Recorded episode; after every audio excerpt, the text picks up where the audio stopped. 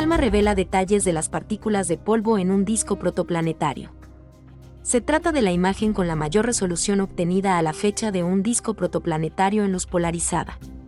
Uno de los ejes prioritarios del telescopio ALMA es el estudio de la formación y evolución de los sistemas planetarios. Las estrellas jóvenes están rodeadas por discos de polvo y gas a partir de los que se forman los planetas. Una de las primeras imágenes de muy alta resolución conseguida usando ALMA se tomó apuntando hacia HL Tauri, una estrella joven a 480 años luz de distancia, alrededor de la cual orbita el material de un disco protoplanetario. Este disco está caracterizado por la presencia de surcos, que según la comunidad científica podrían ser producidos por planetas en formación barriendo material del disco en su viaje orbital alrededor de la protoestrella central. La formación planetaria es un proceso complejo aún no bien comprendido. Hasta ahora sabemos que implicaría el aumento del tamaño de las partículas de polvo del disco, al colisionar entre sí y quedar adheridas unas con otras. A la larga, muy lentamente, las partículas continuarían creciendo hasta alcanzar tamaños y masas similares a las de los asteroides, lunas y planetas que se hallan en nuestro sistema solar. Una de las vías de estudio de las partículas de polvo de los discos consiste en el análisis de la orientación con la que vibran las ondas de luz que emiten, lo que se conoce como estudios de luz polarizada. Trabajos anteriores en HL Tauri habían mostrado imágenes de luz polarizada, pero en el nuevo estudio se ha obtenido una imagen en luz polarizada con un detalle sin precedentes.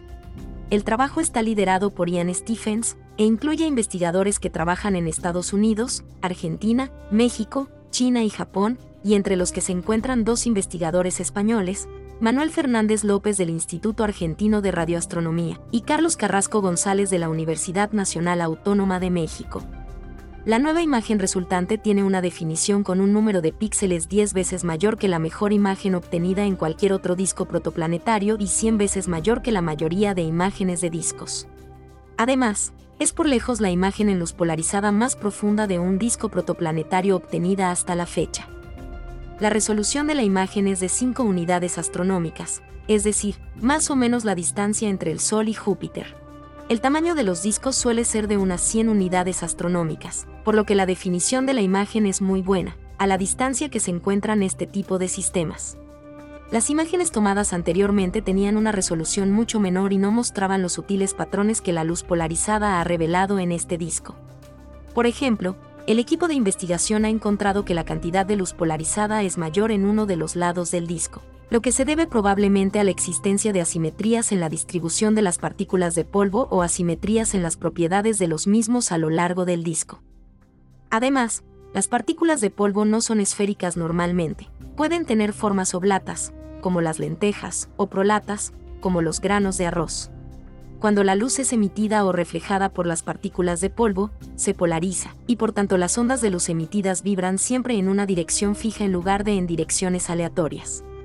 Los nuevos resultados aportados por este trabajo sugieren que las partículas de polvo se comportan preferentemente como si tuviesen formas prolatas, lo que supone un avance en el conocimiento de la forma y el tamaño de estas partículas en los discos protoplanetarios.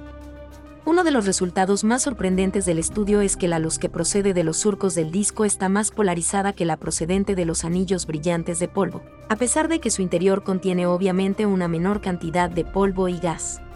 La polarización en los surcos es más azimutal, elíptica en las imágenes, lo que sugiere que la luz polarizada proviene de partículas de polvo alineadas con la dirección general de los surcos. La polarización en los anillos de polvo es más uniforme, sugiriendo que, en este caso, la polarización se produce por la reflexión de la luz en los propios granos de polvo.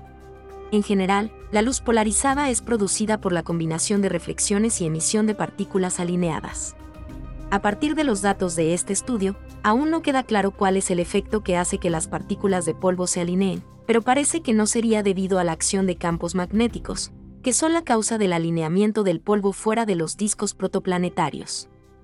Actualmente se piensa que las partículas de polvo, en su viaje orbital alrededor de la joven estrella central se alinearían de un modo mecánico, tal vez a causa de su propia aerodinámica. ¿Qué revelarán los próximos estudios del disco de HL Tauri? El trabajo deja claro que son necesarias nuevas imágenes de muy alta resolución en diferentes colores, para seguir recopilando detalles de las partículas de polvo, que forman nuevos planetas en estos distantes sistemas solares en formación. ALMA, el telescopio más poderoso en luz de ondas milimétricas y submilimétricas, seguirá siendo una pieza fundamental para continuar con este esfuerzo.